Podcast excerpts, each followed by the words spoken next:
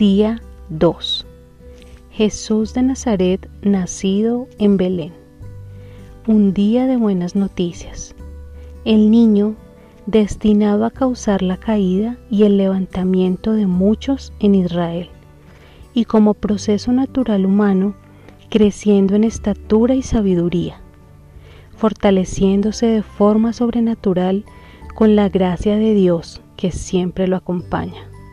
Ahora, un joven inteligente, sujeto a sus padres, gozando del favor de Dios. Hoy, el día 2, el día de tus buenas noticias.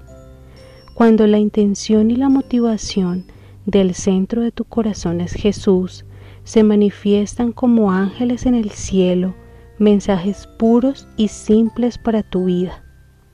Alégrate y agradece así como lo hizo María, la Madre de Jesús, al guardar en su corazón el crecimiento de su Hijo. Asimismo, Dios te conoce, conoce tus anhelos y los deseos de tu corazón.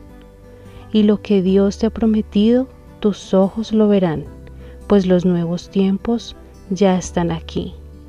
Bendiciones en esta noche, que sea fantástica junto a este café nocturno con pan de vida.